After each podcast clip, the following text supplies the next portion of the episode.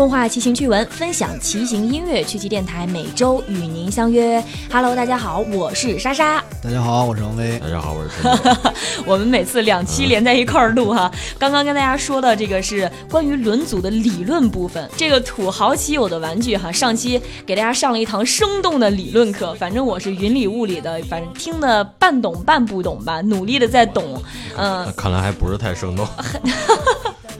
可能对于很多听众来说，算是已经很生动了。我只是理论知识积累的太少了。作为一个女车友，你已经表现非常好了。所以这一期呢，我们要把理论和实践结合在一起，放到这个公路和山地的自行车上来，详细的说一说到底各自有哪些要求啊，什么数据啊、参值啊什么的。等会儿我们来详细来分析哈。先从听众提问的环节开始。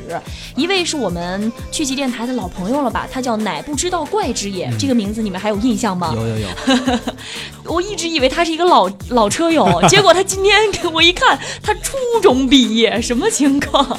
一个小朋友，现在呢骑的是捷安特的 x T C 的七七零，十九寸的 M 码，还是有点小。他身高有一米八五，他想问一下换公路应该换成多大的？另外呢，他想推荐几辆这个候选车，让你们给他推荐，价格在六七千左右。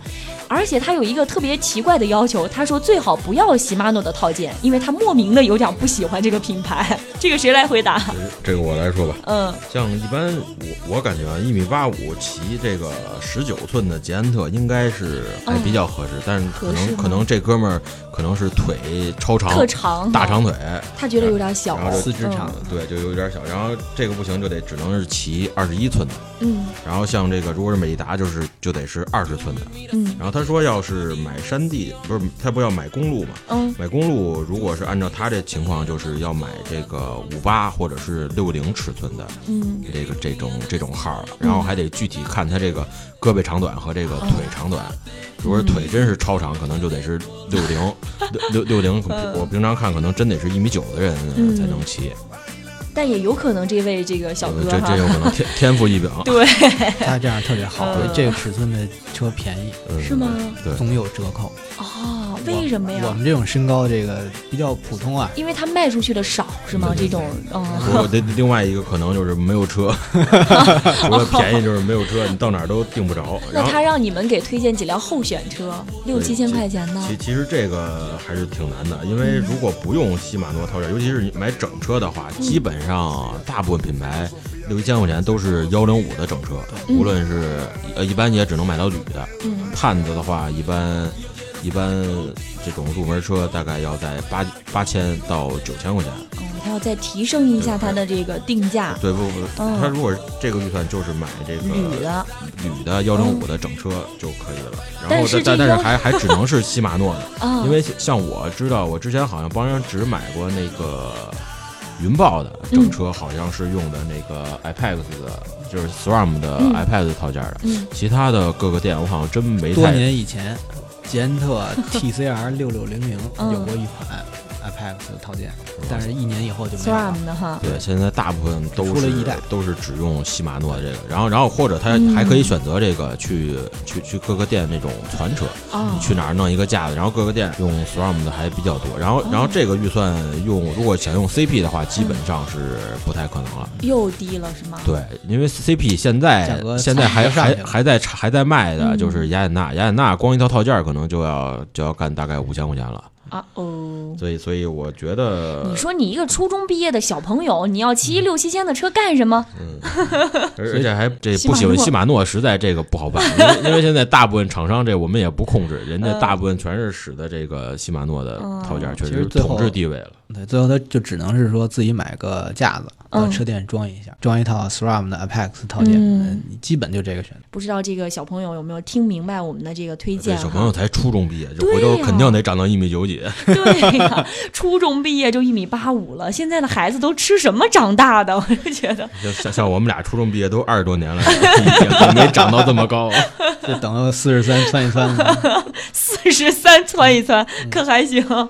好，那这个提问我们只能给他解决到这个地步了哈。你也可以再去这个其他的车店看一看，不是禧玛诺套件的太少了，这个不太好满足。如果看到了的话，也可以跟我们继续来沟通，也许给我们增加一个了解的渠道。那第二个听众提问，他说。莎莎你好，我平时骑车的频率很大，睡眠呢一般，最近膝盖总是刺痛，骑车也不敢发力，弯折的时候有嘎嘣嘎嘣的异响，这这这骨头怎么了？他说摸上去也有积液式的异物感，他很担心，不知道是什么原因，希望威哥和竹哥可以在节目当中说一说怎样防止运动的伤害，骑车的时候怎么样保护膝盖。这个其实我当时在那个他是喜马拉雅平台的一个听众哈，我给他回复了已经，但是我当时因为我没有太多理论知识这种专业知识的一个见解，所以我就只是推荐他赶紧去医院吧，因为听他这么描述，感觉还挺严重的了已经。对，其实我也建议他赶紧去医院。主要是你刚才那嘎嘣嘎嘣念的，有一种咱们幸灾乐祸的感觉，这太不好了啊！没有没有 没有，绝对没有这个意思，我们还是很关心的。其实这个睡眠一般，嗯，我觉得是挺重要一件事儿，因为人体的修复，嗯，不管是肌肉生长啊，还是等等所有各方面，全是在睡眠的时候才通过脑垂体激素分泌开始的，所以这睡眠一定要注意。睡眠不好，别的全都不好。按理说，平时骑车频率很大，就说明运动量还挺多的。对，运动量多，应该睡得好啊。呃，那就不知道了。这位朋友可能心事比较重，可能。呃，首先要改善睡眠。对，改善睡眠这是肯定是第一位。嗯。然后第二呢，就是这个，一般来说啊，就是营养问题。嗯。比如说，可能有减肥需求，吃饭时候特别的苛刻，对自己很。比比较狠，钙有点不足，这也是有可能的。但一般来说，这个膝盖呢，我之前也疼过，有也会有一个轻微的响声。这膝盖，嗯，有那么几个方面，比如有可能是软骨老化，嗯，因为里边有软骨，随着年龄增加会有退行性的这软骨的钙化等等的，这是没法避免的。然后还有就是滑膜积液减少，滑膜积液减少会导致这个润滑性能不够。嗯，润滑不够，它就干磨，也不好，所以会嘎嘣嘎嘣响。会会响。然后还有的时候，其实只是说里边那个在动的时候，积液被那那个关节，它就跟那个打响指一样，它其实是气压变化导致那个有的液被被这这个呃低气压给那个就跟其实就跟打响指的意思一样，它只是说那个搓开的，对对对，它只是声音，但其实没有危害。呃，但他已经觉到刺痛了，他觉得刺痛，问题很严重，对，应该是严重的。嗯，呃，这个呢，从我个人的角度啊，嗯，不不太严重的关节问题，嗯，通过合理的休息、正常饮食和肌肉锻炼是能行的。比如我原来右膝盖就有时候会响，因为我原最早练攀爬的时候，老是这右腿一条腿发力。又完全不考虑什么叫热身，那时候年轻也傻，就整哈。对，不知道热身，所以有时候会嘎嘣嘎嘣响。嗯，然后多练肌肉，比如说靠墙静蹲，没事做一做这个杠铃、深蹲等等的，练一下，强化一下附近的肌肉。嗯，其实有效果，有很有效果，因为你肌肉支撑好了，它的关节骨骼真正的受力降低了，也有缓解。然后就是注意热身，哦，热身的时候呢，让这个滑膜积液多分泌。嗯，分泌好了，它就润滑了，就跟汽车补机油一样，也有好处。但是真到刺痛的阶段了，还是得上医院。对，像像他这说这个有积液，就是如果是能摸出来感觉有积液，就是暂时就先别骑车了，是吧？先歇一段，等这个等这个积液被吸收了，这样之后再继续运动。或者是如果骑两天又有又感觉有积液了，就得赶紧赶紧上医院了。骑行姿势有关系，他会不会是骑行姿势不对？很有可能。比如说车座太低，嗯，我觉得这个可能性应该是比较大的，嗯。不过这个呢，呃，还是先去医院看看，嗯，然后诊断完了以后，也不要被医生说的话吓倒，嗯，医生一般都会非常非常保守，说你别骑了，你这辈子告别这运动了。对，而且还得最好看这个专门的运动医学科。你像北京就是这个北医三院，嗯，就是普通的骨科，嗯。它不一定能看出来你这是什么问题。是运哪种运动导致的什么伤比如你髌骨软化，它一般骨科可能就可能就看不出来。你要确定那个，你得照核磁。嗯，一般的骨科就光照一个 CT，出来就一看没毛病，然后回去歇两天，积液消消失了就完事儿了。哦，就有有可能。因为之前朱哥跟我们介绍过，他膝盖曾经也受过伤害哈。对，这位朋友他保准还是挺喜欢骑车的，也是希望以后能够坚持这项运动，所以他才问这个骑车的时候怎么样保护膝盖。嗯，其实有一个我觉得在各个运动项目都适用的一点啊，就是肌肉训练。嗯，因为肌肉确实是保护咱们身体的自我保护的铠甲，对，又还是支撑。我之前刚开始跑步的时候，那髂胫束摩擦综合症也有，就是韧带会韧带磨导致了里边疼。哦，其实就是肌肉不够。肌肉练好了，这就就没事了，就完全没事了。其实好多都是肌肉的问题。所以大家其实也不要对这个骑行这项运动有什么偏见，老觉得好像骑车就伤膝盖，那跑步也伤膝盖。好多运动只要你的方法不对的时候，它都可能会对人体造成一个不必要的这种损害。跑步膝、网球肘，对对对，其实都是说运动做的非常够，但是没有配套的肌肉训练。嗯。这个看竹哥就知道了嘛，以前这个膝盖伤害挺大的，现在不也骑的每天一个劲儿的爬妙峰山吗？对对对，大钢架爬妙峰山，嗯，对。嗯，那今天的这两个听众提问的环节，我们说的比较多，因为也是考虑到大家这个。这对不管是对于选车，还是对于这个自行车的骑行过程当中保护膝盖呀、身体也好，都是希望大家能够骑得越来越好。对对对。嗯，那今天的听众提问环节到这里吧，然后我们来说一说主体的内容啊。这一期依然是跟大家来聊一聊轮组的内容。上期一直跟大家说的都是理论知识哈，这一期我们把理论结合实践。先来说一说山地吧，因为我记得上一期威哥说这个山地好像对于轮组的要求不是像公路那么的高。对。为什么呀？比如咱就先说第一条。这个重量问题，山地车因为整车就沉，如果是 A M 速降这种大软尾车，那车一下二三十斤也是有的，嗯，轱辘轻个一斤两斤的。差影响不大了，对对对，太不 明显了，所以费了半天劲，花好多钱，嗯，没觉出来效果。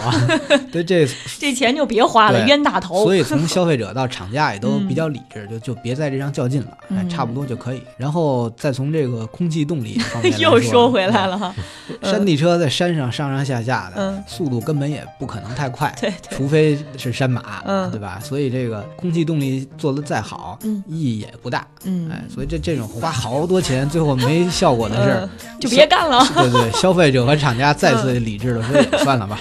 啊，所以就就有这两个原因是吗？啊，所以这个山地轮组不要太盲目追求啊。对对对。但是它嗯，虽然不盲目追求，但它也要有一个选购，比方说传车的有一个选购轮组的这么一个过程。对。那有应该还是有一些指标需要他们来注意的吧？对，我觉得第一条啊，嗯，就是一定要买正经大品牌。又来了。因为山地车。咱是在山里上上下下，对，就别咣当当，咔咔咔，对吧？你别出现这种情况。首先，质量要有保障，质量一定要选有保障的，这个千万得是放在第一位，别舍不得花钱。嗯。然后呢，再其次就是山地车轮组现在有这么三个这主流规格是吗？啊，主流规格啊，二六、二七五和二九轮径尺寸。轮径尺寸，对，所以这个从山地车轮组来说呢。嗯，我觉得主要的也就是这三条，但是这三条，当您要是买了车架要换轮组的时候，其实琢磨也白琢磨，您车架是什么的，就只能买什么的。对，所以咱也只能是说从道理上来说，能作为主要选择标准的，也也就是这个轮径尺寸。轮径尺寸，外胎有尺寸吗？外胎也有，嗯，外胎就是常用的吧，一点七五，嗯。一点九，二点一二五，嗯，差不多就是在这个范围，就是粗细，主要是根据使用场景来进行区分。一般就是你这个使用的地儿越是艰苦，嗯，道路越不是该走的道，就用宽越粗的越宽的。速降有可能用二点五的，当然如果是城里骑二点五的，你就累死了，神经病一样。那就跟那个 快快赶上工地那个。俩轱辘推砖头那那个小推车？对对对对对，我赶上那个了。行，一个是轮径的尺寸，还有一个外胎的尺寸哈。除此之外，这个我记得上期咱们说理论部分的时候也提到过一个，就是材质，是不是只有两种？一个是碳的，一个是铝的。对，现在像像现在最主流的还都是铝轮，嗯，然后最近像恩恩威的这个走红，恩威是一个轮组的牌子，嗯，它的这个碳圈有现在在这个国际国际的这种山地和越野的这个赛场上使用率现在是比较高，风光无限。对你像前两天我和我和是不是也很贵？呃，相相当贵，那个一一条圈就是一万多。哎呀，那个你像前两天我和威哥在一个车店，嗯，当时就赶上那个技师给一个一个全新的一个 N 位的轮圈的新编的一个轮组上外胎，嗯，然后正好赶上这个轮组框比普通的稍微高一点，然后它里边的那个壳头就是卡这个山地外胎的那个开口外胎嘛，开口外胎的那个壳头又比别的稍微深一点，所以当时我们五个壮汉，我们俩加上技师还有俩看热闹的 五个人。十分钟没把这个胎揉进去，浑身湿透，就愣没弄，愣没弄进去。当时那它既然这么矫情，这么难弄，为什么还这么火呀？这个牌子现在因为它结实，据说是相当的结实。完了，重量，因为它是碳圈，但是它它的卖点又不是它的轻量化。嗯，它在它在碳圈里边好像是相当沉的，但是它就是结实。就是因为它结实，所以卖的这么贵。呃，各各方面都有吧，可能还有这个品牌的品牌的问题。你像这个恩恩威这个品牌，前两天威哥也刚写一文章，他被这个被这个轮组的这个巨头马维克给收购了。这就算是一个强强联合，强强联合，在这个自行车界、自行车圈也是一个算挺大的一个大的新闻哈。对，因为恩伟这个牌子，呃，在这两年。就是这几年好像突然崛起的吧，就是无论在公路和这个山地领域，它都是一号潮牌，突然突然变得特别厉害。好吧，就感觉很嗨的样子。其实这个作为那个车圈吧，大家也就别不不要对它有什么误会啊，就不是说这个胎的那个生产规格不合适等等，这里可能有三个原因。嗯，第一呢，这个圈就是比别的圈生产的时候那个规格有差别。嗯，第二，那个外胎。的钢丝边儿，嗯，也不一样，不同品牌的那个外胎里边那钢丝的长短也是有差别的，嗯，然后还有呢，就是大家去给别人家那个 一万多的东西使劲的时候，还是不敢下黑手，怕弄坏了。我们家领导那个车原来有一个四五幺的车啊，我在家弄的时候也是撬胎棒都撬断好几根儿，都上不上，为什么呢？因为锦麟有一款四五幺的圈，嗯，它那个框也比其他四五幺的框 就是高一块儿，嗯。然后我那时候用的那好像是松下的还是 四五幺的胎吧，好像是是松下还是哪一款？应该是松下。那一款胎也比其他的钢丝也小一号，就紧，等于一个框大一个胎紧，就当天撬胎棒咔咔断上不上，第二天。特意买了更高级的帕克兔撬胎棒，嗯，咬牙就坏就坏了吧，才上上。就这个问题，后来那个棒坏了吗？没坏，所以那个帕克兔的工具确实还是好。对，像像这这说半天换胎，所以这个尤其是山地，嗯，山地你一定要看好自个儿的那个圈是配多大的外胎，嗯，你是二点三的二点六，嗯，还是二点零的二点三，这种一定要一定要弄否则就会出现这种半天都套不上的情况哈。对，然后像我们之前还拍过一期那个雪地大脚车的专题，那个就更好玩了，嗯，它的那个外胎都是四点零吧，然后就是如如果你跟大街上大街上骑这就这这跟神。神经病是不是就是那个叫胖胖车，那个轮胎巨大个儿、巨粗的那种？对，像闪电，它就叫 Fat Boy，哦，就是胖男孩的意思。嗯就是这这个车，胖胖车，这个车现在有好多人也在山里边玩，嗯，因为它这个车就完全是硬尾的，因为它这个。这个这么厚的胎，就就把这个减震的工作都都承包下来了，不需要前后减震，弹性挺好的，不需要前后减震的事儿。然后在山里玩，他们说玩的也挺嗨的，特别踏实。我骑过那种车，我骑过一回，我感觉这是意外的好骑，比想象的好骑的多得多，是吧？刚刚说的这个 N V 这个牌呢，其实是碳的这种材质轮组的一个代表哈，嗯。听众都说了，这个威哥、竹哥推荐的老是那么高端大气上档次、那么贵的牌子，有没有点接地气的呀？接地气，像山地比较多的还是这个马维克和西马诺自己的出自己出的产品。像西马诺现在，呃，比用的比较多是它叉 T 自己的这个轮，就是用叉 T 的圈加上叉 T 的。呃，叉 T 的轴，然后条是什么具体不知道，应该也是西马诺自己产的。像这个轮组，这也是碳的吗？这是铝的。后后边说的基本上就都是铝的。然后像这个轮组才大概两三千块钱就可以搞定，但是性能也是你去山里边简单的耍耍还是没有没有没有问题的。然后像刚才说这个马维克。马约克，你像刘老师的车上面就是 Cross Ride，嗯，就是马约克的这个山地轮的入门款，嗯，这个也是一千多块钱，一般就能搞定。然后我一般说的价钱，一般都是二手市场或 这这就是类似这种这种价格，它这实际行货价格我我也真是不太清楚。哦，然后像那个马约克在在这个重型车上。经常看见一个叫大黄轮，就是整个轮圈都是黄的。嗯，叫 Cross Max 或者是 D Max，这这东西重量也相当的沉，但是也是相当的结实，干大活。对，这是更又表明了这个山地车对于轮组重量的要求似乎不是特别高。它还还是以结实为主吧。嗯，除了这个马维克和喜马诺这两个牌子之外，好像还有一个牌子也挺经常被提起的，叫 D D T，是有这么个牌子吧？嗯。D T 有一款那个山地轮组，就之前咱们拍摄的时候拍过一个，是吧？那个红色的，哎，我觉得那个看着挺好看的。贵吗？D T 是接地气的品牌吗？那个也不太接地气，是吗？D T 是高的特别高，但低的我觉得也还可以，是吧？嗯，低的大概是什么价位？D T 有有有两三千块钱的吗？应该有吧，应该有，应该有。哦，那也还凑合吧哈。对，D T 高的就特别高。对你像之前那回说叉子的时候，D T 就出好像就出一两款叉子，但都是特别高端。我觉得我觉得它这轱辘可能也也大概是就是它这个品牌就这调性哈。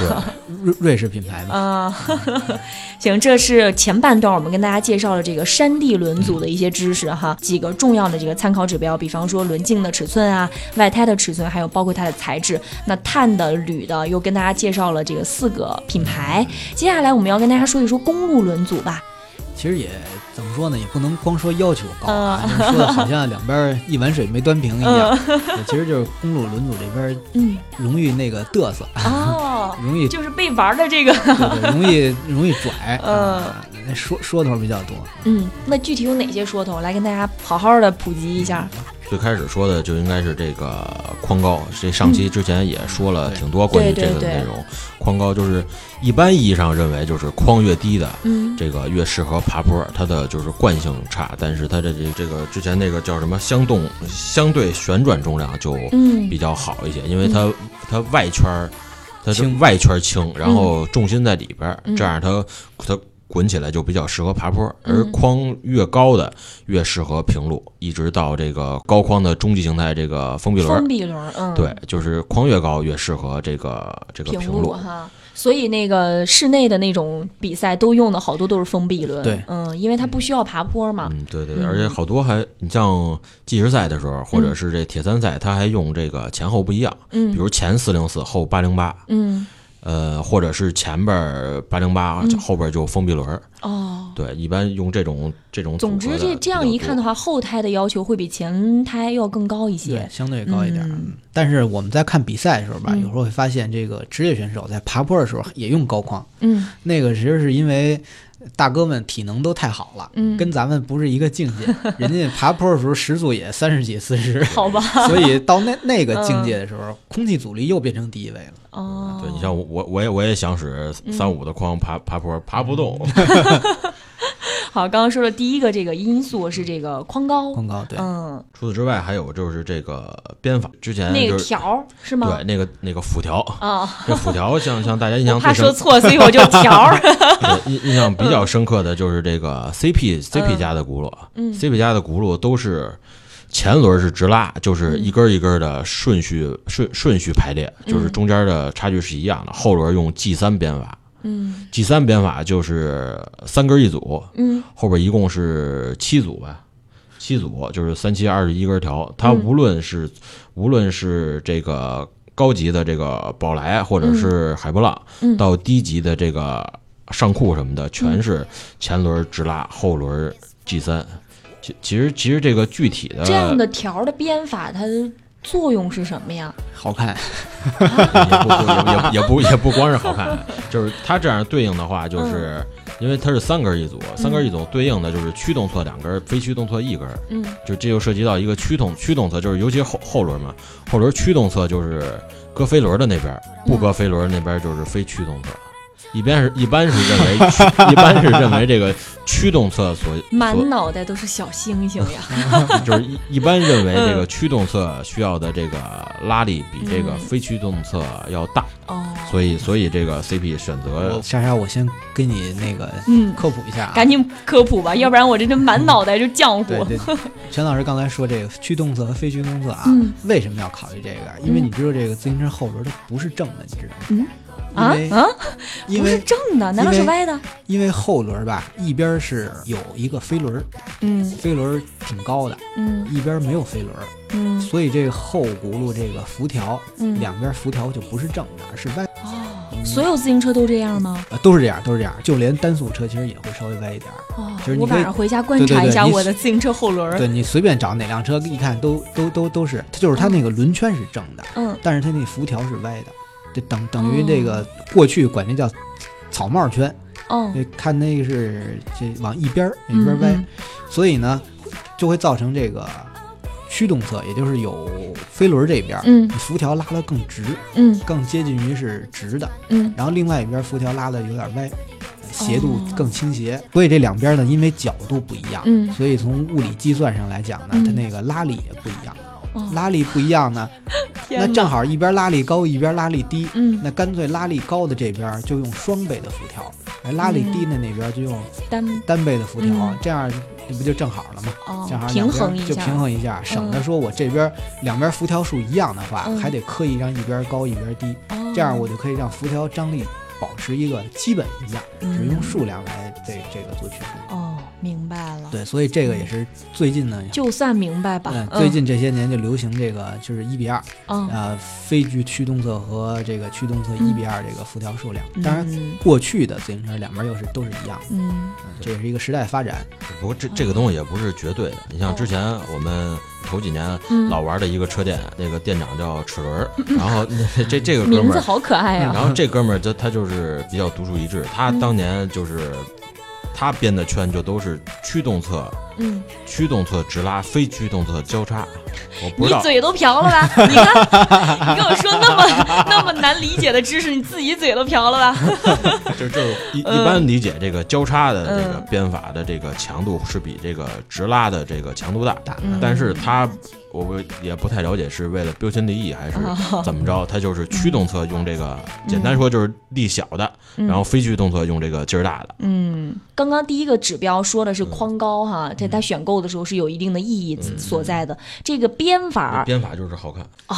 说了这么多，弄了半天就是为了肤浅的外观。对，对 说浅了确实是好看，但是说深了，里边会有很多，比如辐条张力，嗯，然后这个整个轮组的刚性，嗯，然后。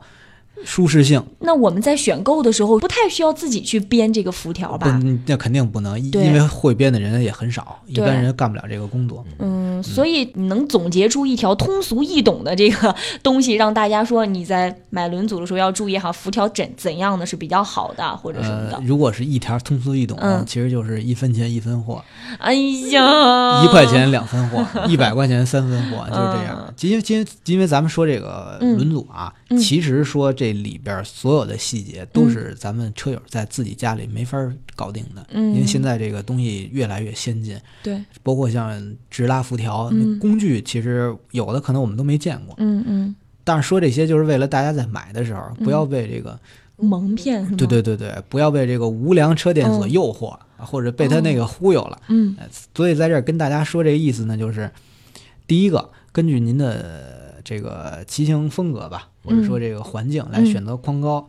第二，对于这个辐条，嗯，怎么编的，为什么这么编，咱有个基本的了解啊。省得到时候被这个卖家给忽悠，然后多骗了很多钱。像现在有好多就是也不也不知道是高端还是低端，就是起码在价格上很高端。嗯，它在这个辐条上都非常标新立异。你像之前就是看着特别邪乎的一个牌子叫奎瑞玛，嗯，奎瑞玛它出一个一个轮组，就叫筷子轮，嗯，它的那个后轮辐条是。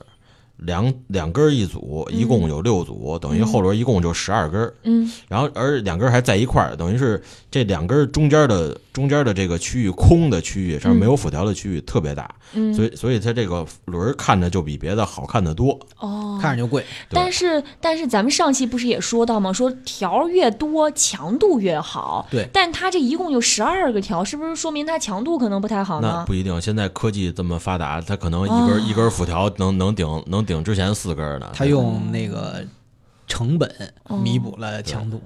而而且像这个辐条还分这个碳辐条和这个钢辐条和铝辐条，嗯，然后现在大部分好好多的高特别高端的这种这种厂轮，嗯，用的都是碳辐条，嗯，碳辐条就是最直观印象就是不太结实。之前见之前在论坛上见过好几回，嗯，说这个怎么着往哪一靠，或者是稍微一摔，这碳辐条咔叽就折了一根，嗯，因为它同样跟之前说的那一样，它是纵向的抗压能力特别大，但是横向的抗压能力。特别特别特别小哈，对。然后像刚才说这个钢辐条和这个铝辐条，相对来说钢辐条沉，但是钢辐条的钢带带来的刚性就比铝辐条要大。你骑的时候非常那个容易感受到。你像好多人骑这个比较红的这个 CP 的沙漠，嗯，沙漠就是它铝轮的顶级，嗯。然后这个用的就是铝辐条，这个轮组也是相当贵。还有就是这个富科隆的这个 R 零，嗯，它也是铝辐条，但是就没有。自编的一些的用钢辐条的那个力，那个力道给的直接，这是好多车友给的这个骑完骑完了之后的评价。就我的感受也是铝辐条吧，嗯，感觉骑的是生硬，嗯，梆梆硬，嗯，还还特别颠，然后钢辐条就它会韧一些，对吧？就能减轻一些颠簸，它能给你吸收一些颠簸。我觉得，反正我个人也倾向于钢条。嗯，这个也是大家在这个购买轮组的时候可以参考的一个指标。对，嗯，像之前还有还有一东西是条帽，条帽就是把这个辐条和这个圈嗯固定在一块儿的这东西叫条帽。嗯，条帽之前这也有讲究是吗？也之前有，现在应该也就如果自编的也还有，可能大部分车店现在都直接给你使最好的，所以不存在我我我一会儿说这，我一会儿。我就是我之前编一对圈，嗯，用的是铝条帽。你自己编啊？啊，不是我在车店编的。然后 因为就是铝条帽重量会轻，会轻一点，它这么一对儿可能来回加一块轻个几十克吧。嗯，然后用了铝条帽，就出现过这个条帽崩了的情况。哦。但如果用这钢条帽就不存在不存在这个问题。像体重小的可以放心的使这个铝条帽。嗯。当当然也有可能现在这个随着这材料的进步，可能铝条帽也不也不会崩，也有可能。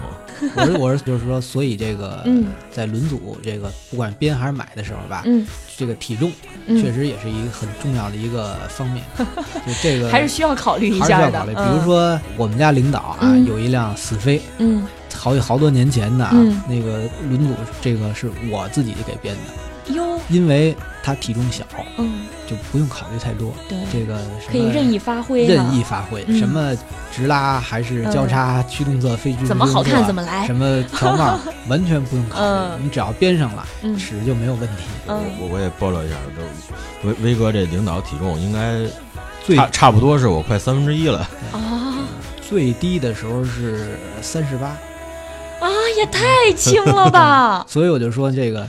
就如果这个咱们的听众朋友在选轮组的时候啊，如果说这体重非常轻，比如男男性啊，咱有很多这个这个小伙儿，嗯，身材老好了，嗯，一一百一二十斤的小伙儿，嗯，就完全不用考虑什么技术问题，什么刚性啊，什么张力，什么都别考虑。那个在你能接受的预算里，哪个轻买哪个就行了。哦。那说了这么多哈，关于这个公路自行车，反正我基本上都没听明白。一个是这宽高还勉勉强能接受，然后到那编法的时候，我就已经特别迷糊了。最关键的点，你就是推荐几个好品牌，买哪个？对对对，是也让我能听明白一回。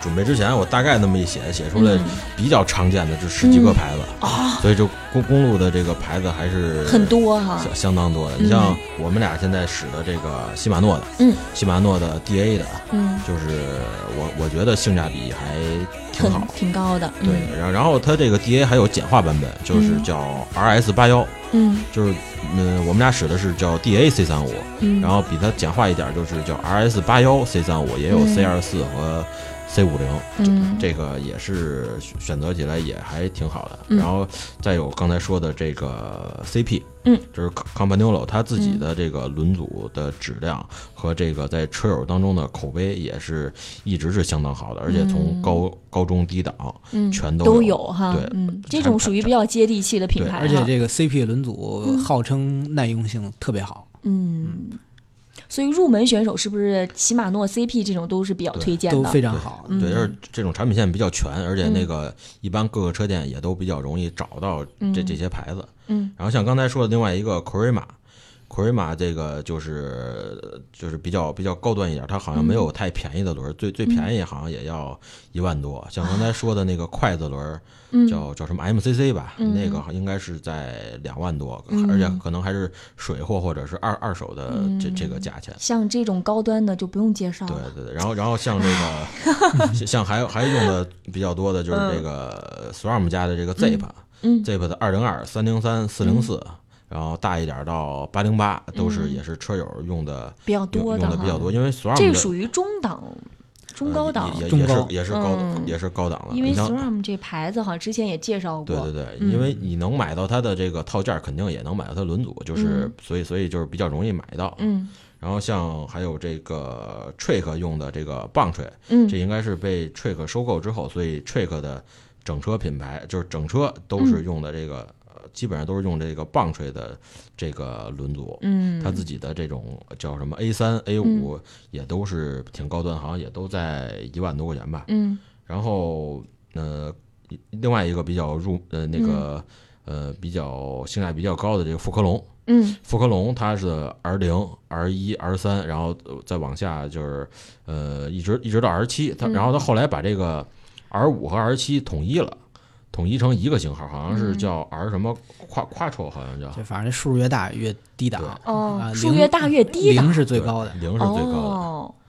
然后还还有比较多的，之前刚刚才说了挺多的这个恩伟，嗯嗯嗯，恩伟的圈，你像这这两天环法，就之前也介绍过，这个特别贵哈，在这个公路里面同等哈。对，像这两天环法里边这个 卡文迪什的这个成绩，这两天特别好，他他就是骑的一个舍拜勒 S 五，然后配这个恩伟恩伟的圈，嗯，而且他那个圈是白色，就是 logo 特别明显，冲线的时候就是不是差几秒嘛，然后那大慢镜头那恩伟的标在那儿明晃晃的。对，对他这个牌子的这个 宣传作用哈，还是还是相当大。他这两天赢了赢了四战了，就今天环法已经是还不错，之前表现非常好，相当好。其实说明这个硬件对选手还是有作用的哈。嗯，比如说马恩这个卡文迪什，前两年就不太好哦，因为前两年骑的那个车，嗯，据有些朋友说啊，呃，这个说车软。哦，但是再往对说，但是再往前，卡文迪什表现好的时候，骑的是另外一个品牌的车。啊，有的人就说那个那，当然那个车确实刚性是好，嗯，因为最早的骑的那个 Pina，嗯，就是那种呃，我不在乎轻量，我就要刚性，就是那个风格的。哦，那像今年这个弗罗姆好像成绩也还可以啊。他骑的是什么车啊？用的什么？他骑的是 Pina，然后他轱辘 Pina 应该用的都是禧玛诺。C 三五 C 五零，我看用用这个的比较多，跟陈柱用的一个一个款。其实我跟威哥用的都是同一款，就是我这是我这是又该有听众提那个留言了。我我这是九千版本，然后威哥那是七九零零版本。然后再再再说一个，就是这个这个大家口中这个轮王，嗯，就是莱威。嗯，莱威是一直一个挺传奇品牌，我们俩也也一直没有机会说，主要是没有钱上上骑。这这个 Levi 所有的轮都是在两万多块钱，然后他你们已经走在众多车友的前端了。然后他之所以这个传奇，是因为 Levi 不赞助任何的专业车队，就是你谁想使我这都行，但是你就自己买。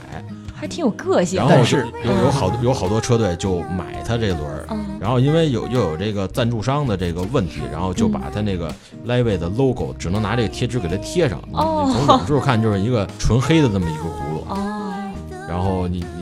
是不是一看到那种轱辘，有可能就是这个牌子？其实特别明显，对，其实特别，它它的那个模样和别的都不太一样。哦，它的那个法兰和那个它那个那个辐条跟别的都一眼就能看出来。嗯，所以说通过这就能证明这个这个轱辘它确实是比较比较高档，再次加深了它的传奇的色彩。对呀，说着好像很低调似的，其实反倒高调了起来。嗯。说半天，好像这些轱辘都还都还挺贵的，好吗？你像这个 H H E D H E D，呃，它这牌子就是最出名是它在那个死飞领域，嗯，它出的三刀和五刀，嗯，这三刀五刀就是这一这一轱辘就就三个三个特别特别宽的，可以说辐条吧，嗯，就跟电扇似的。对，就跟电扇，就三个片儿和五个片儿，这这个是它最出名的。像现在，呃，舍歪了，像汽车轮子有的时候是那样的。嗯，像像现在这个舍歪了这牌子，就是整车好像现在用的都是这个 HED。对。然后还有就是像这个闪电，嗯，因为闪电现在卖的也比较多嘛。对。然后他自己用的轮子叫，好像叫，好像是念成这个 Rovo。哦。应该是他自己收购了的这个这个牌子，对，所以因为闪电它卖车多，这个牌子的轱辘在二手市场和这车友之间，这个用的比率其实也还是挺大的，挺高的。嗯，然后再有就是出八组的这伊斯顿，嗯，伊斯顿它有 EC 和 EA。E A A 就是铝，嗯，然后 E C 就是碳，碳，嗯，然后这个这个牌子在，尤其是那个 Vigo 上，就是外国的这个购物网站上，卖的也还是也还是挺火的，就是也也有好多的受到喜欢这对消费者的一致好评，是吗？老牌产品，这算贵的吗？它在所有这些里就算比较中端的。嗯，我怎么只关心品这个价钱呢？嗯，说了这么多品牌，嗯，也得说说这个自己找地儿编圈的话，编圈的话。就就涉及到这车条了，车条的品牌就相对少一些。嗯，像呃，能自己编圈的人多吗？我得先问一下。相当相当能能编起来的人挺多，能编编出来能骑的就不太多。你像 用的最多的就是这个 DT 的条，嗯，它也它也出轮组，也出那个之前说的那那个前叉，嗯，也就是瑞士这个牌子，它的这个条从高中低档全有，也是就是按在条里算是最贵的吧，嗯，然后还有就是这个 Sapim，嗯，Sapim 是我们我们常去的几个车店，它比较常用这个牌子，嗯，然后另外就是一个台湾产的叫捷达，嗯，呃，你像这算接地气的牌子吧？对，相对相对，终于能有一个我听懂的牌子了。但是这个一车份的条也要两三百块钱，就没没有就这，因为刚刚那都几万几万的，突然来个两三百，我已经觉得好便宜了。因为因为你编起了一个圈，你毕竟是要在公路上骑到四五十这种速度来走，所以说这圈轴条这些加哪个都要选择相对这个比较好一些的东西，不能是不能是太破的。嗯，这为安全考虑。嗯。而且你们本身就是骑到这个水平了，也会对这些东西要求比较高。呃，很多时候吧，你未必是真的对它的性能有要求，但是都是心里小恶魔在作祟。对你像夏天一块儿大大家在长安街、双安街，然后把这车都往福兴门桥上一搁，大家就互相开始攀比哈。对，就是你们这些虚荣心都是怎么累积起来的？可是你不能说我们是吧？你对这个聚会的时候，大家用的什么样的小包包？是不是？对呀，我刚想说嘛，就是。你们男生比车的时候，就跟女孩比包是一样的道理啊。其实性能早就溢出了，但是呢，心里得开心。对，因为但是我最后再说说说两句啊，就是关于这个东西介绍这么多，嗯，其实大家在消费的时候啊，还是要保持理智。其实一定要理智，这动不动几万的谁受得了？再贵的东西，嗯，都不如捡几斤肉来的实在。哦啊，因为这个减肥是不花钱的，嗯，而且也是对身体确确实实有好处的。多骑车，多运动，控制体重，第一能起到更好的效果。第二呢，在您选择轮组的时候，也能有更大的选择范围，空间和会更大哈。对，比如咱们有的这个轮儿，嗯，比如说西马诺那个 C 二四，嗯，号称爬坡性能非常好，嗯。但是对身，但是对体重就有要求。哦。啊，它价格又低，性能又好，唯独就是限重，所以这个这个事情就很现实了，对吧？你像那个 CP 这个海波浪，嗯，号称是爬坡性能非常好，嗯，也对体重有限制，它对体重限制倒不高，但是就得两万块钱。哦，就是对钱的要求比较高，C 二四的好几倍的价格。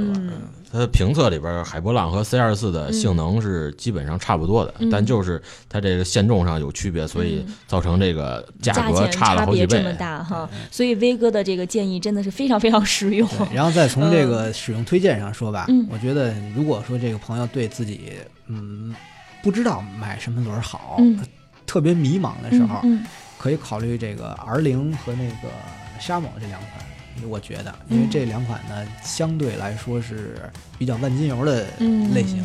虽然全铝呢舒适性差一点儿，但是价格啊、重量啊、刚性啊各方面比较均衡。嗯，它也有一定的气动性能。嗯嗯，所以这是两位老师说了这么长时间之后，给大家得出其实最实用的两个这个 建议啊，一个是要减轻自身体重哈，其实锻炼。